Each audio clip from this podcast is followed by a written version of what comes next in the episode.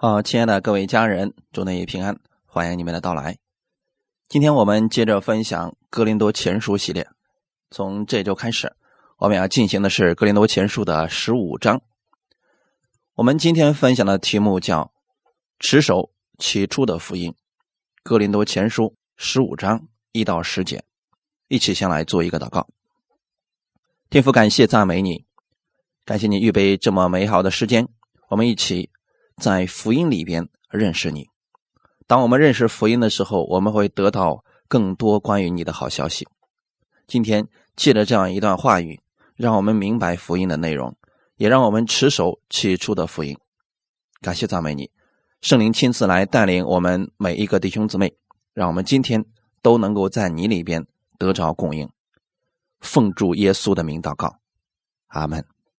来看我们今天的本文。格林多前书十五章一到十节，弟兄们，我如今把先前所传给你们的福音告诉你们知道，这福音你们也领受了，又靠着站立得住，并且你们若不是突然相信，能以持守我所传给你们的，就必因这福音得救。我当日所领受又传给你们的，第一。就是基督照圣经所说，为我们的罪死了，而且埋葬了，又照圣经所说，第三天复活了，并且显给基法看，然后显给十二使徒看，后来一时显给五百多弟兄看，其中一大半到如今还在，却也有已经睡了的，以后显给雅各看，再显给。众使徒看，末了也显给我看，我如同未到产期而生的人一般。我原是使徒中最小的，不配称为使徒，因为我从前逼迫神的教诲。然而我今日成了何等人，是蒙神的恩才成的，并且他所赐给我的恩不是突然的。我比众使徒格外劳苦，这原不是我。乃是神的恩与我同在，阿门。到了哥林多前书的十五章的时候，保罗提到了另外一件事情，就是基督的复活。这封信当中谈论的最后一个大问题就是：人死了以后究竟会不会复活？保罗直接的指出，这件事情没有商量的余地，因为。信徒复活是我们信仰的根基。如果信徒到时候不复活，我们就比众人更可怜。因为我们如果不复活的话，我们在这世上啊，很多时候比世人过得更惨。如果没有复活，我们就没有盼望了。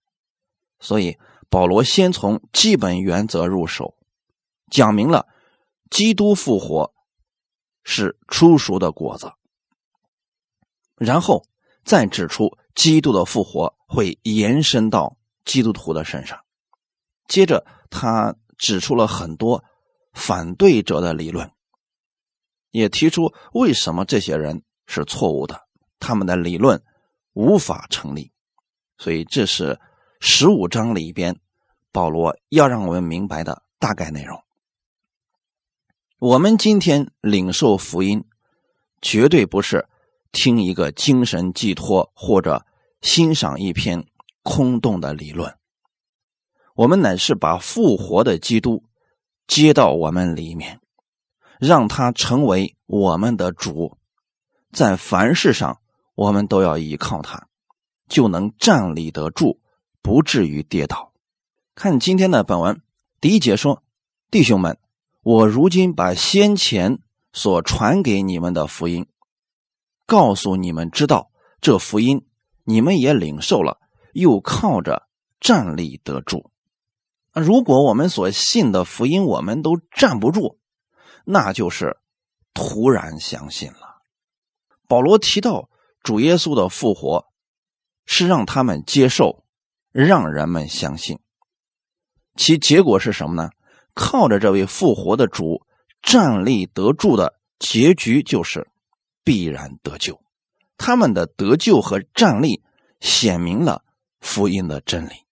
如果没有这些人为耶稣的复活做见证，那我们今天所信的就没有确据。所以，今天我们基督教的价值，并不全在于耶稣的教训、他的神迹，而在于他的复活。其他的宗教也有教训。也有他们所谓的奇迹，他们的教主也死了，唯一不同的就是基督复活了。如果基督没有复活，今天我们跟其他的宗教就没有任何的区别。那么，在耶稣死了以后，我们今天信的不过是一套理论而已。但是基督复活了，又将这些门徒们聚集在一起。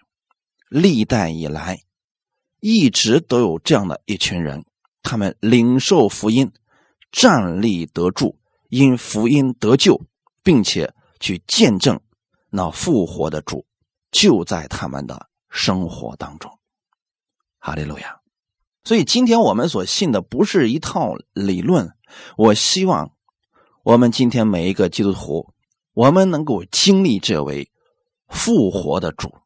至少让你知道这位主是又真又活的，所以保罗说：“我把先前传给你们的福音，今天告诉你们知道，你们也领受了这个福音，要靠着这个福音站立得住，否则呢，就是突然相信了。今天有太多的人像哥林多信徒一样。”领受是领受了，但是并没有靠着主站立得住，实际上就是保罗所提到的突然相信。那为什么会突然相信呢？先看看哥林多教会的问题在哪里。哥林多的信徒特别注重属灵的恩赐，他们在经历神方面几乎没有。他们会说方言，甚至说能表现自己。但是呢，生活当中一些小问题他们解决不了，比如说使用圣餐，他们都能够混乱。教会当中分门结党、勾心斗角，比社会还糟糕。那现在看来，这位主似乎并没有在他们身上活出见证来。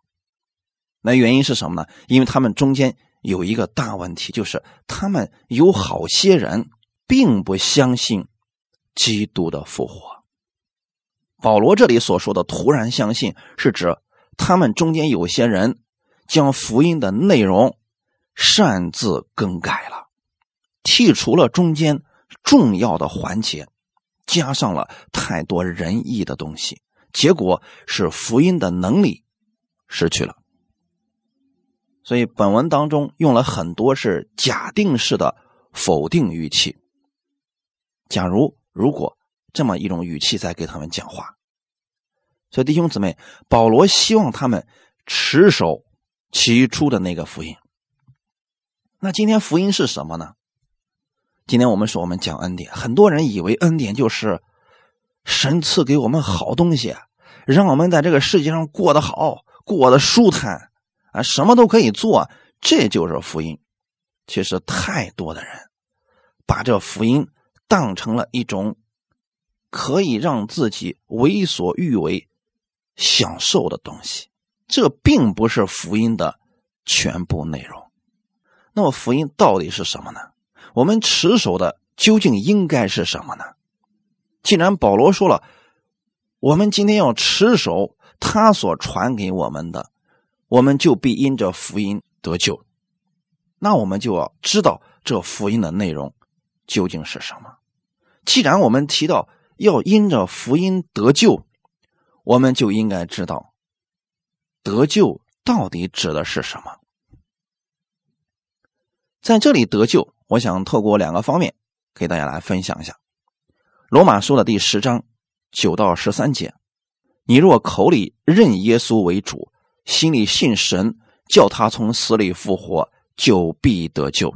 因为人心里相信，就可以成义；口里承认就可以得救。经上说：“凡信他的人，必不至于羞愧。”犹太人和希利尼人并没有分别，因为众人同有一位主，他也厚待一切求告他的人，因为凡求告主名的，就必得救。透过罗马书的第十章的这一段，我们知道这里所提到的得救，是指相信耶稣。当你口里认耶稣为主，心里信神，叫他从死里复活。所以福音的内容，我们千万不要把它给更改了。很多人传福音是信耶稣吧，耶稣能医治你的疾病；信耶稣吧，耶稣能让你发财；啊，信耶稣吧，耶稣能让你心情好。你说的这些对不对呢？对，但是并不全面。我们要相信的是那个。从死里复活的耶稣，我们相信耶稣，我们可以被称义。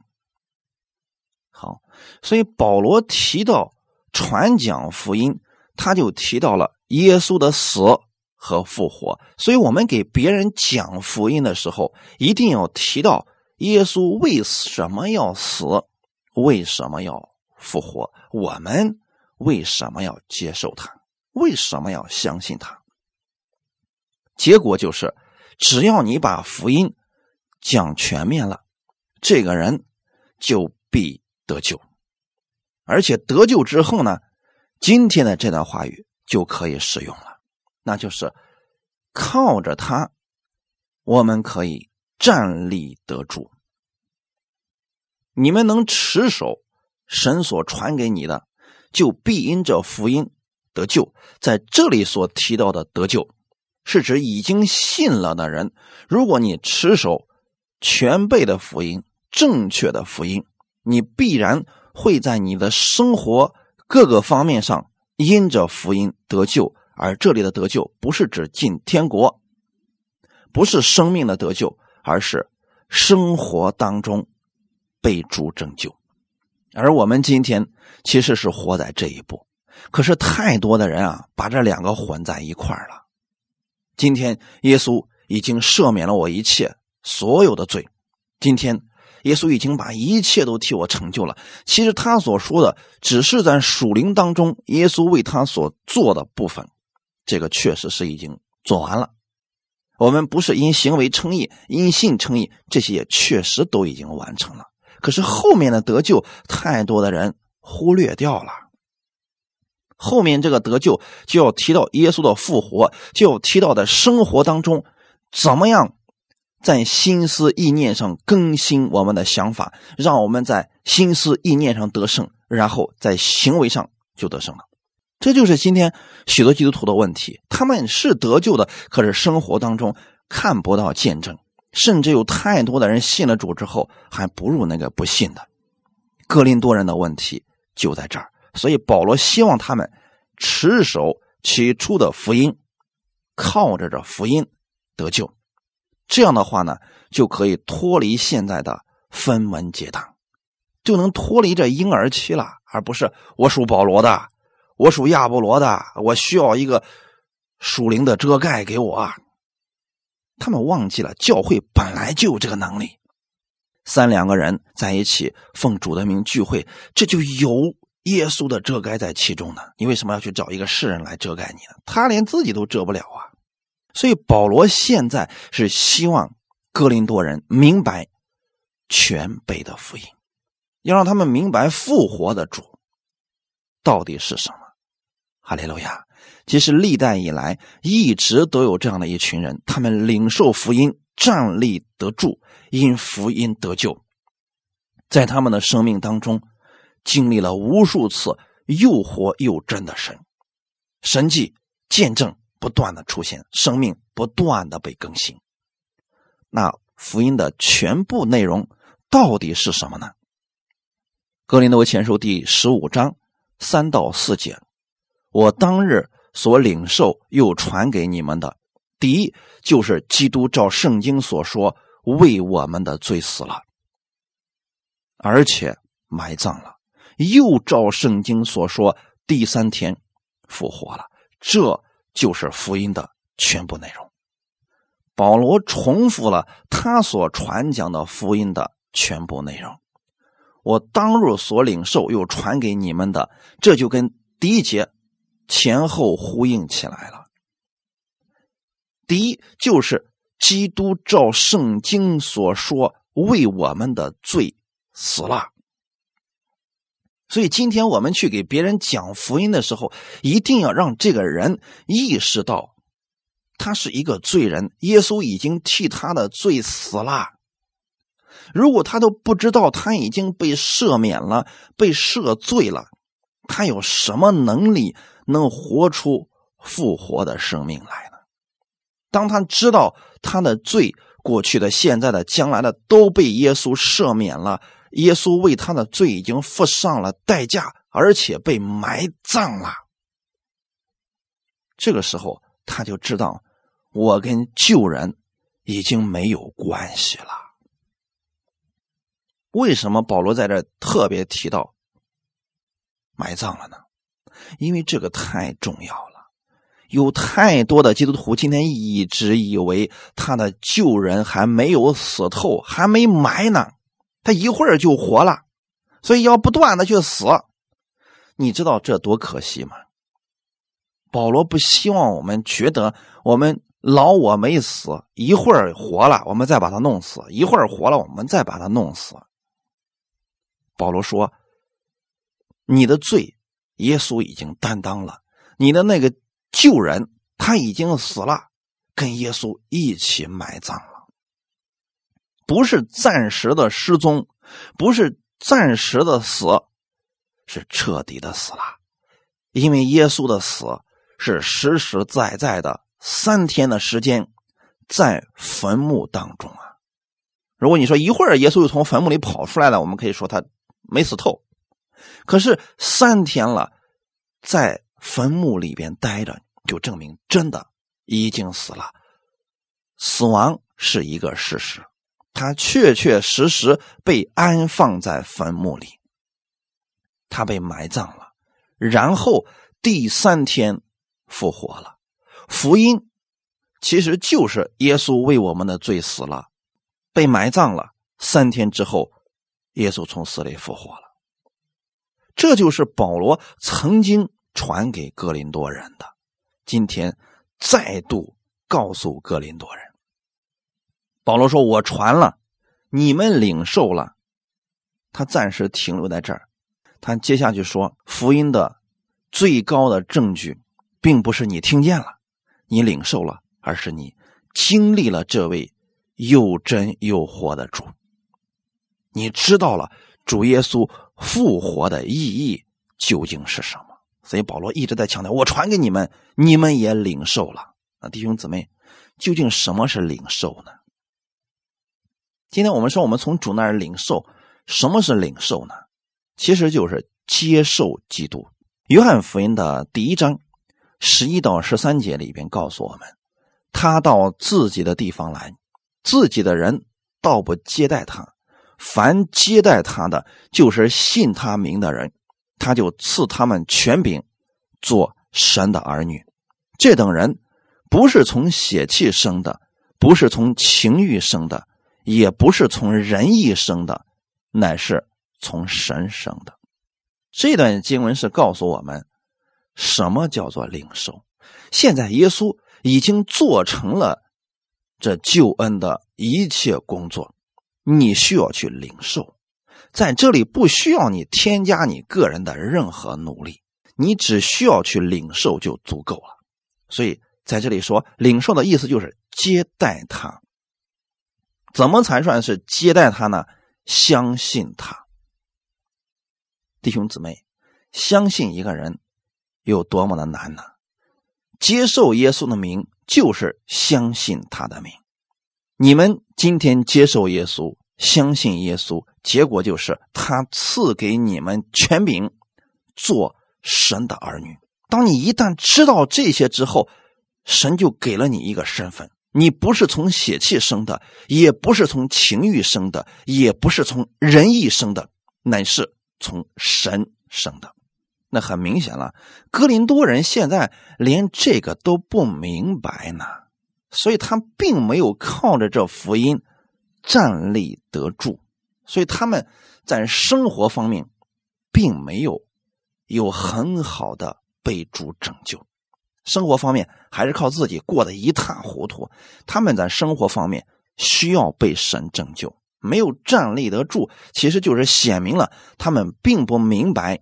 这福音的全部内容，他们对复活有怀疑呀，所以我们在这里看见一个非常重要的事情，不论是圣经的话，还是我们的经历，一再都告诉我们，今天耶稣的复活不是一句话，它是实实在在的证据，它是基督徒所活出来的经历。你怎么能才能知道这位神是又活又真的神呢？你曾经为自己按手祷告，病得医治了。你说我今天相信这位主，他活着。当你今天为一个人祝福祷告的时候，这个人生命开始发生改变，被更新了，情况扭转了。你不是因为这个神迹而高兴，你是借着这个事儿，你知道了这位神是活着的神。太多的基督徒生活当中没有这个经历，所以他们学到的不过是一套理论。他们没有见证这位又真又活的主，即便生命当中可能有过一两次，他们就会说那可能是一个巧合吧。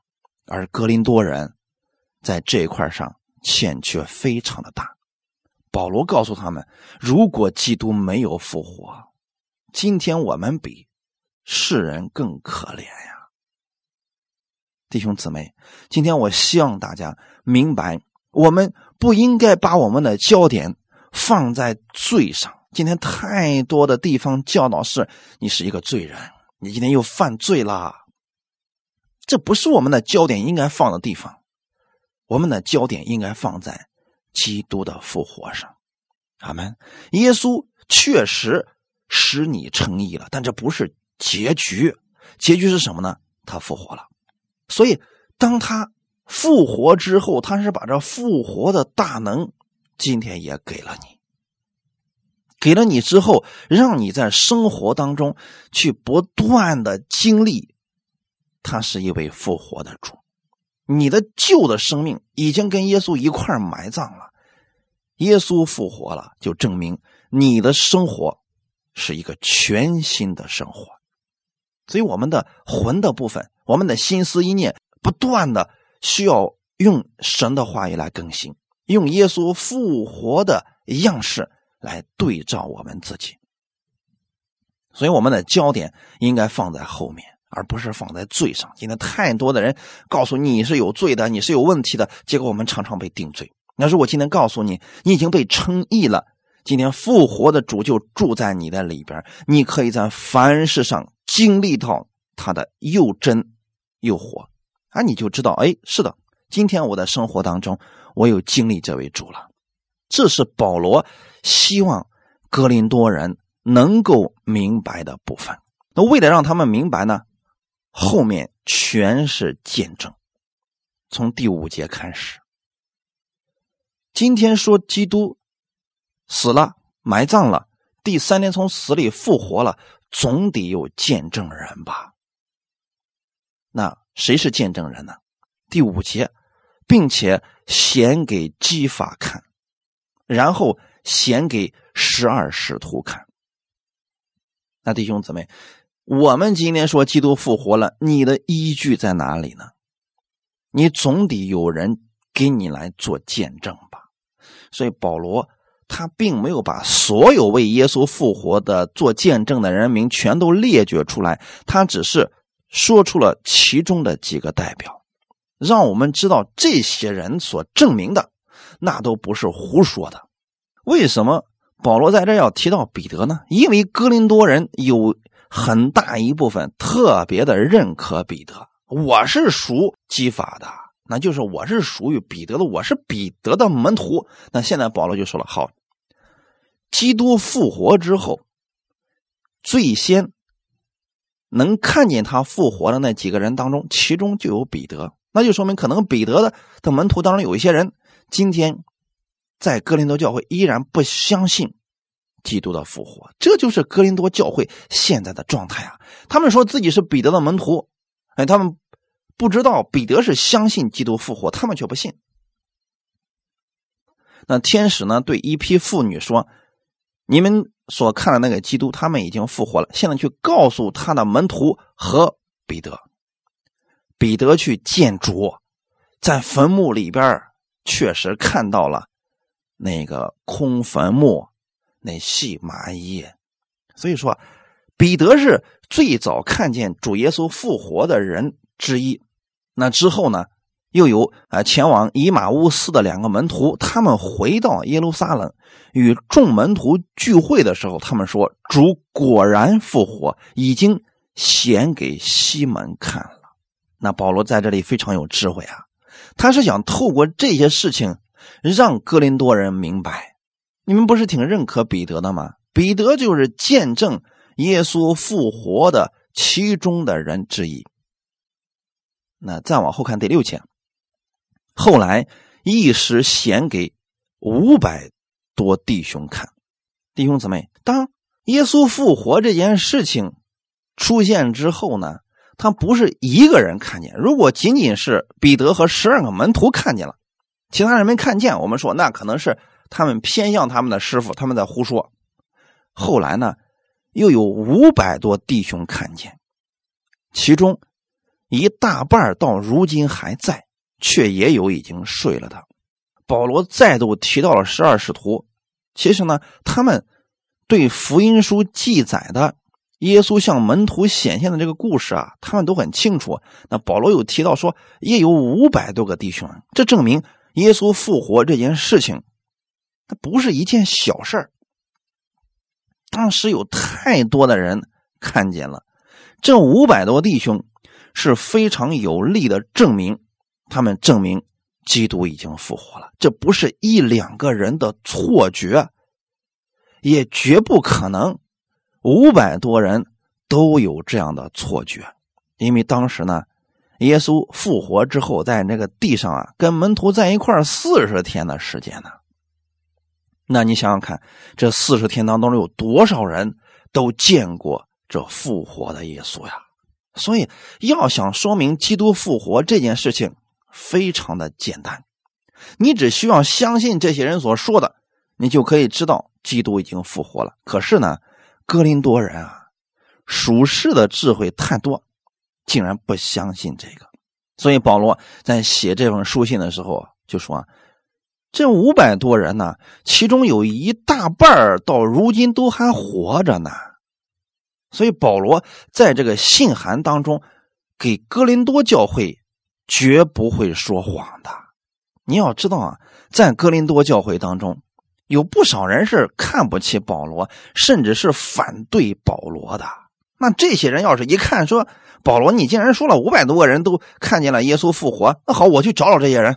我只要找到有一个，那证明说耶稣死了没活，那都是假的，那我就可以批判你了。我们先不说这些反对保罗的人，还是反对呃基督教的这些外人。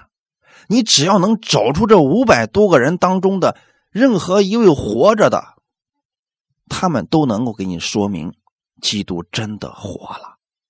那如果保罗是说谎的，后面的福音他就没法再传下去了。我给你们读一段经文：马太福音二十八章五到八节。天使对妇女说：“不要害怕，我知道你们是寻找那钉十字架的耶稣，他不在这里。”照他所说的，已经复活了。你们来看安放主的地方，快去告诉他的门徒，说他从死里复活了，并且在你们以先往加利利去，在那里你们要见他。看呐，我已经告诉你们了。妇女们就急忙离开坟墓，又害怕又大大的欢喜，跑去要报给他的门徒。那你想，这些妇女们听到天使们这么说的时候，那那个心里的高兴劲儿啊，他可能是见了人就讲啊，说主要在加利利见你们了。真的啊，当时可能有许多的人都在那个地方看到了复活的主。因为耶稣并没有禁止人们去看见他呀。保罗用这些人来做见证，这些人是亲眼见过复活的耶稣，以此来说明主耶稣基督复活是一个事实。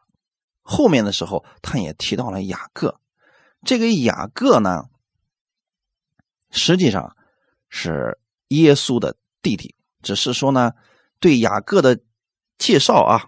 这里比较少，我们读一段经文，《使徒行传》第一章十二到十四节。有一座山名叫橄榄山，离耶路撒冷不远，约有安息日可走的路程。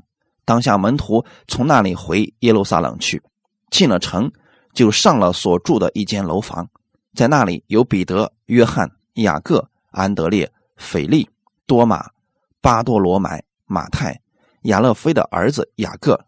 奋锐党的西门和雅各的儿子犹大，这些人同着几个妇人和耶稣的母亲玛利亚，并耶稣的弟兄，都同心合意的横切祷告。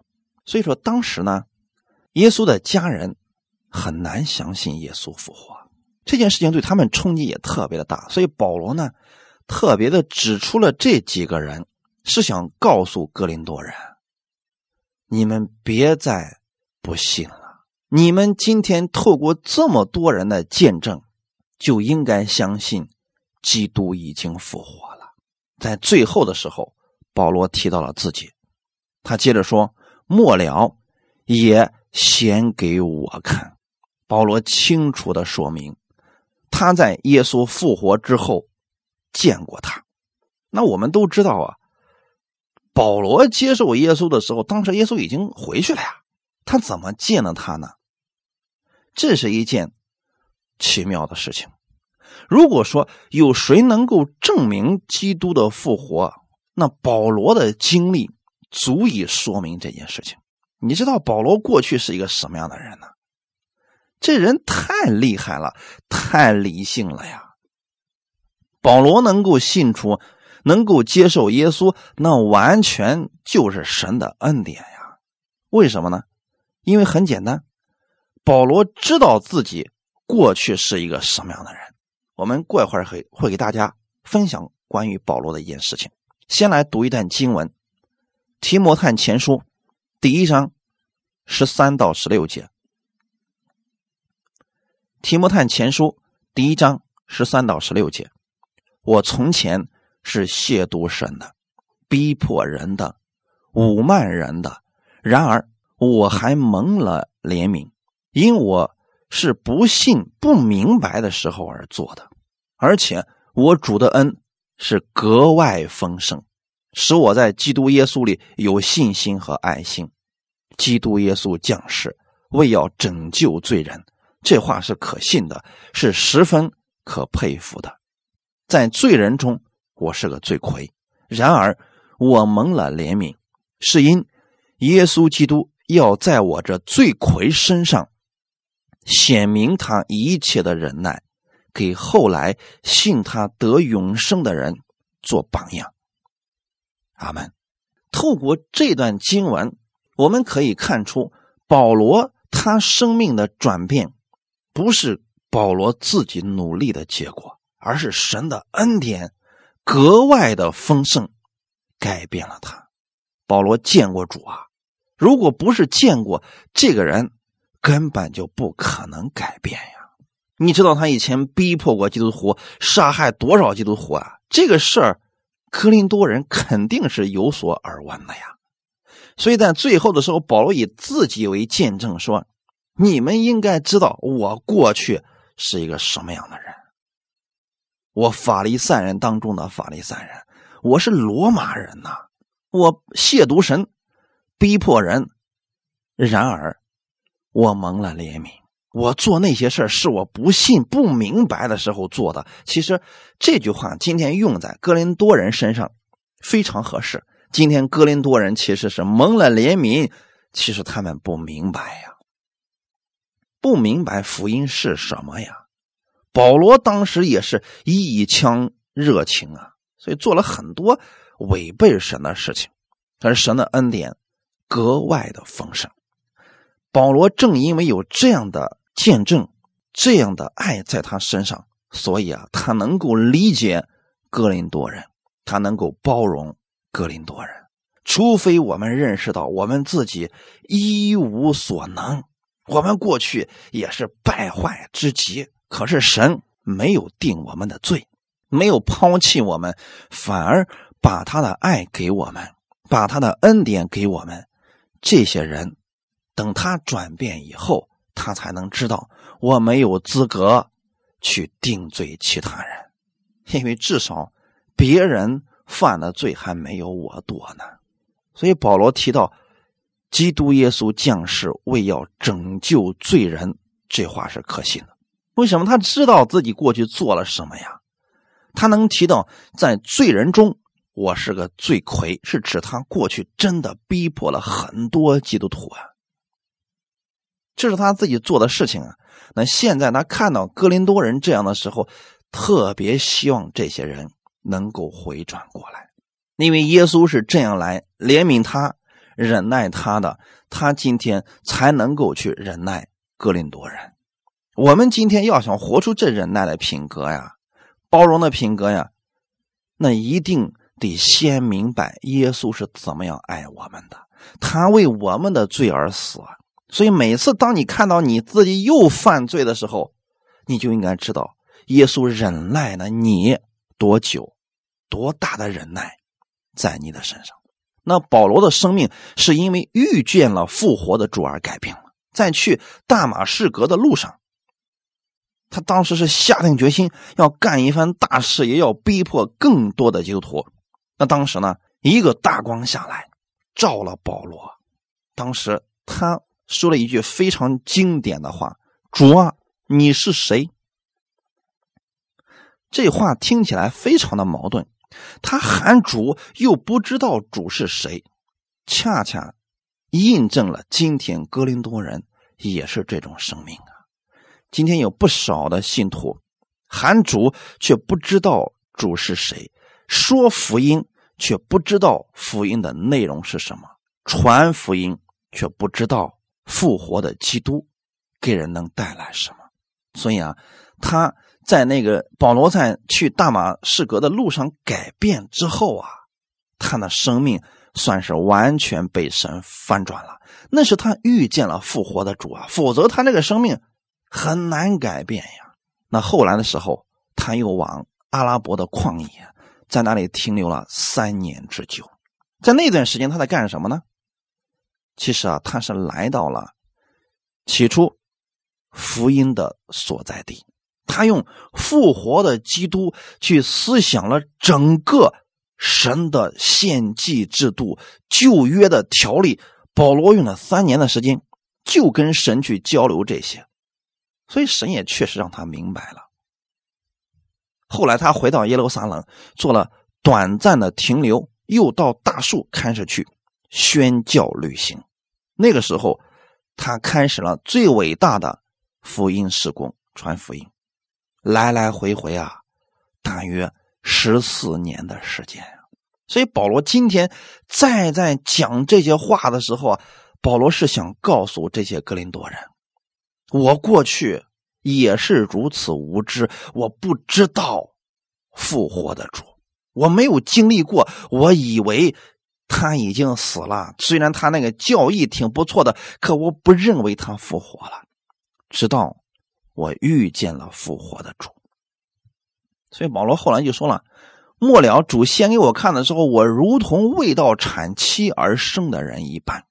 我原是使徒中最小的，不配称为使徒，因为我从前逼迫神的教诲。未到产期而生的人，这是保罗。”自嘲的一句话，他可并不是为到产期而生啊！他懂得这些真理，他明白的这些启示已经够多了，完全有骄傲的资本了。可是呢，他把自己比作是早产的婴孩，就是不是由正常的生产程序出来的孩子。这里其实保罗是要提到啊，是你们说你们是属于彼得的。可以啊，因为彼得呢，确实跟着耶稣三年半，从一开始就跟着他。我呢，跟那些使徒们不一样，我一天都没跟过耶稣呀。我是在主耶稣复活以后才蒙召的，我跟他们的路子不一样。所以保罗说，我就像那个未到产期而生的人一般。其实啊，保罗在说这些话的时候，他回顾一下自己过去的事情啊，应该是心里面有很多觉得我对不起神呐，我不配称为使徒，我是使徒当中最小的。为什么呢？他做了太多过去逼迫神儿女的事情了。可是，就因为这样。他更明白什么叫赦免，什么叫做基督为我们的罪死了。正是这样的经历，让他知道了这位复活的主，所以他靠着这复活的主，才能够不顾一切的去传讲福音。我从前是逼迫神的教会的呀，然而我今日成了何等人？保罗是指今天你们觉得我。奋不顾身的去传福音，我建立了很多教会，我确实做了这些事可是这是神的恩典，这不是我的能力，我也不值得去夸口呀。因为保罗一直觉得他欠着福音的债。虽然耶稣说我不纪念你的罪了，我已经还清了你的罪债，可是呢，在保罗的心里边，他觉得自己不配。这个不配不是他不配得到神的恩典，他所说的这个不配，是指自己过去做了太多对不起神的事情，所以今天无论他觉得他为主付上多少，都无法还清神对他的恩典，所以他只能尽自己最大的努力去传扬基督，让世人明白基督的恩典。这就是保罗动力所在呀。那保罗继续说：“我蒙恩不是突然的，他是向主降服，让耶稣的恩典带领他。”那我们现在回顾一下，保罗是谁？这个人过去到底是个什么样的人？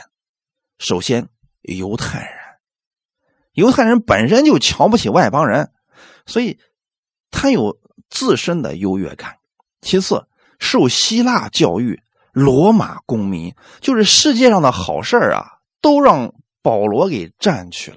可现在他却选了一条让世人都不理解的道路，传讲耶稣，还传讲复活的耶稣。今天的这个光景，格林多人都瞧不起他呀。那为什么保罗要选这条路呢？他其实是知道。这才是世界上最有意义的事情。他经历了这位复活的主，所以他才愿意走上这十字架的道路啊！否则他站立不住的。你想啊，我们看看保罗这些经历，有好几次都被人打死了，差点都没命的这么一个人，你说干嘛要付出这么多呀？他知道复活的主给他的恩典是什么。所以保罗写这一整段，都是想告诉我们，他经历了无数次这位又真又活的主。他们，那么哥林多人的情况是什么呢？在我们第十五章里边，这里提到说，既传基督是从死里复活了，怎么在你们中间有人说没有死人复活的事呢？显然，格林多人。有一些人是抱着这种态度，没有复活，哪有复活呀？这是我们必须要记住的格林多教会的光景。弟兄姊妹，如果今天我们不明白基督的复活，我们在这个世界上真的就没有盼望了。你如果把焦点都放在这个世界上，比世人过得好一点比世人享受的多一点你依然没有盼望，除非你把你的焦点放在基督的复活上，那就是永恒的事情啊！那你就知道神给你的不是现在这世上的一丁点了，你不会再为油盐酱醋这鸡毛蒜皮的事情整天斤斤计较了呀。你知道复活的主要给你的是更多的呀。所以这是哥林多教会的光景，他因为不明白基督的复活，所以才分门结党、自私自利啊。那当时呢，在哥林多教会啊，有三种不同的人生哲学观。我们来看一下啊，就是我们现在所说的人生观啊。我给大家讲三点啊。第一，享乐主义。享乐主义就是纯粹是属世界的、属物质的。他们否认死后之后任何事情都不存在了，所以他们认为啊，在世上那活一天就得享受一天。纯物质的，吃最好的，玩最好的，哎，享用最好的，死就死了。我相信今天好多世人是这个观点，过好今天就行。哎，那管他明天死了还是怎么样的，但今天不能白过。所以呢，以最舒服的姿态享受这一天。如果你今天信了主，信了耶稣，也是这种观点，其实啊，有点可惜了。第二种，禁欲主义。那禁欲主义者就认为啊，人死了之后，灵魂与神联合，人性就消失了。所以呢，在这个世上的时候就得受苦，啊，就得为主摆上一切，那是任何物质的都不能享受。这样死了以后，你才能跟神联合，合二为一啊。将来到了天国，你才能享受更多的。所以这些人都禁欲。就是把世界上他想享受的全都放弃了，不是他不愿意啊，是他觉得说啊，我得去追求更好的。所以今天有好些基督徒也是这么认为啊，说啊在世上我们就是穷苦啊，到最后死了，到天国我们才能够被神大大的赏赐。那如果我们在地上就享受的话，到天国就没了。所以啊，他们认为啊。是这个样子，所以呢，这些人在地上活着的时候，就是这个不能做，那个不能做，禁欲主义者嘛。就是当时的那个文士、法利赛人在这一块有点像这个，但是还不太一样啊。今天很多律法主义者就是这个不能行，那个不能行，你一做就得罪神了，这是没有赏赐了。他们是实际上属于禁欲主义当中的一部分理论。第三种，当时呢。格林多人的第三种观点叫做柏拉图主义，他们认为啊，灵魂不灭，但是否认身体会复活。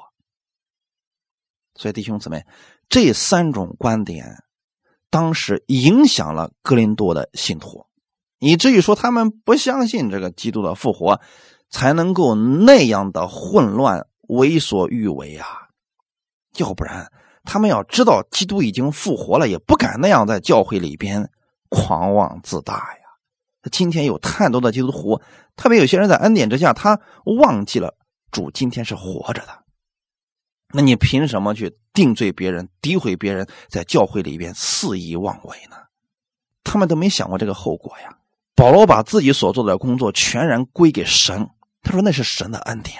他过去是一个逼迫教会的人，可是他是无知啊。后来，神的恩典，完全的恩典改变了他。这个恩典不是突然的，那意思就是这恩典不是空洞的。今天我们不要把这个恩典当成当成是突然，就是没有内容，我想干什么干什么，这叫恩典？不是的。保罗明白恩典，所以他明白之后，他过得比其他人格外劳苦啊。他比众使徒干的活都多呀。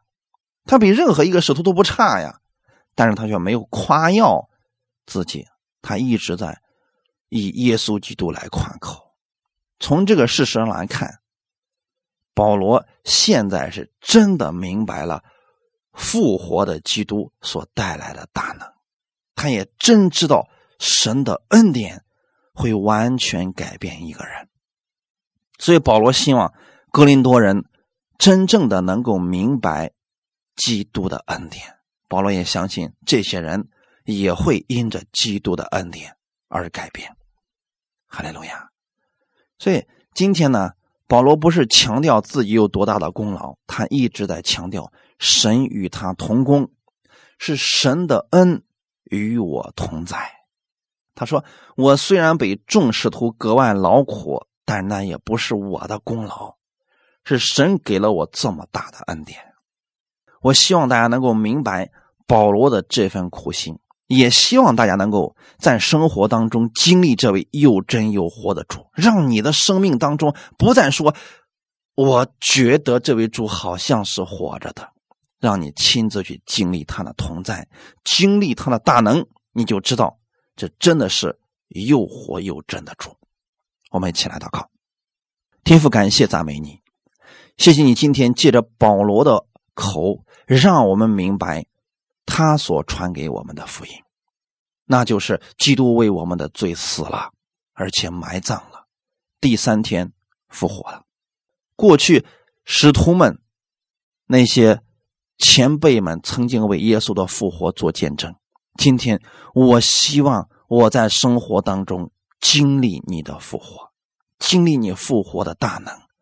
透过圣经上你给我们的应许，让我使用这些应许，让我见证你复活的大能，让我确实的知道你的话语今天依然是活着的，是有功效的，是有能力的。我就可以知道主，你真的活在我的生命当中，活在我的生活当中。我也可以像保罗一样，有信心、有爱心的为你去传讲福音。感谢赞美主，今天我知道基督你是复活的，请让我在生活当中经历你，让我把焦点放在基督的复活上。感谢赞美你，一切荣耀都归给你，奉主耶稣的名祷告，阿门。